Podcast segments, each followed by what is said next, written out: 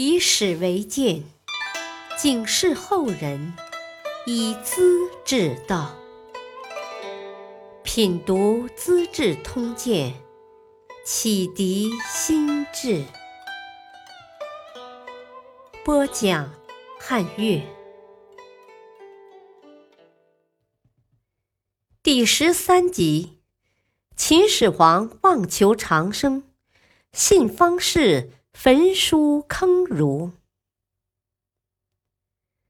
秦王嬴政是一位年轻有为的国王。公元前两百二十一年，他打败最后一个对手齐国，统一中国。混战数百年的战国时代结束了。这时，嬴政才三十九岁，真是得意极了。觉得自己的功绩早就超过古代著名的三皇五帝，于是给自己定了个称号，叫皇帝。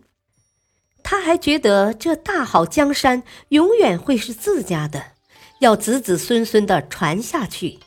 于是又在皇帝前面加了个“始”字，意思是第一个，后面还会有第二个、第三代皇帝，无穷无尽。始皇帝嬴政四十岁以后，便开始带着大批的随从从南到北巡行游玩。他曾听说东方的大海里有三座仙山，那里树木常青，鲜花盛开，流水潺潺，青春永驻的神仙们终日徜徉游乐，真是美极了。而且山上还有许多灵异的草药。凡人吃了它也会长生不老，永远年轻。于是他找到一位懂得草药的方士徐福，又招收了三千名少男少女，造了许多大船，相携出海去寻找仙山。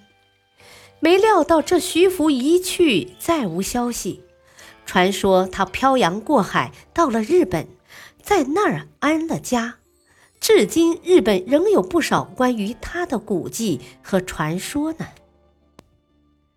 没找到什么仙山，秦始皇也不追究方士们的责任，反而整日的跟他们混在一起，言听计从。有个姓卢的方士献上一本路图书，扬言说：“亡秦者胡也。”秦始皇以为这个胡就是北方的胡人，马上派出大兵前去防备，同时开始修筑万里长城。十几年过去了，百姓痛苦不堪。当时就流传这样的歌谣：“生男慎勿举，生女不用辅。不见长城下，尸骸相知主。”意思是，男孩就让他死了吧，是女儿就好好养着。为什么呢？你看看长城下高高的白骨堆，就全明白了。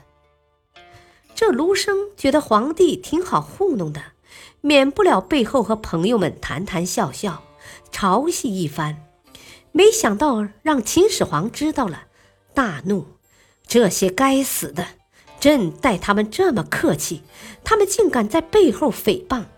凡是咸阳的读书人，统统抓起来，一个个审问，看他们还敢多嘴。一下子抓了四百六十多人，一个个被苦刑拷打。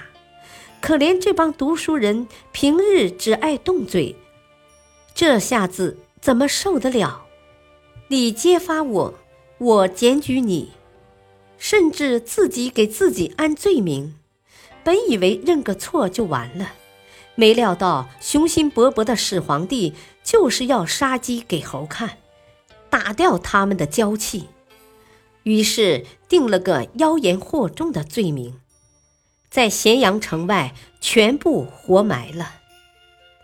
不久，丞相李斯又出了个馊主意，说那帮儒生怪话多，歪点子多。主要是因为书读多了，不如下一道诏令，把天下的诗书和诸子百家著作统统烧掉，不就万事大吉了吗？秦始皇觉得这个办法不错，下令烧书，只留下医药、普世、栽种耕田这三类书。这一次焚书严重破坏了中国古代文化典籍，后人把这两件事称为“焚书坑儒”，作为秦始皇暴政的一大罪状。感谢收听，下期播讲大泽乡戍卒起义，城父县陈王被刺。敬请收听，再会。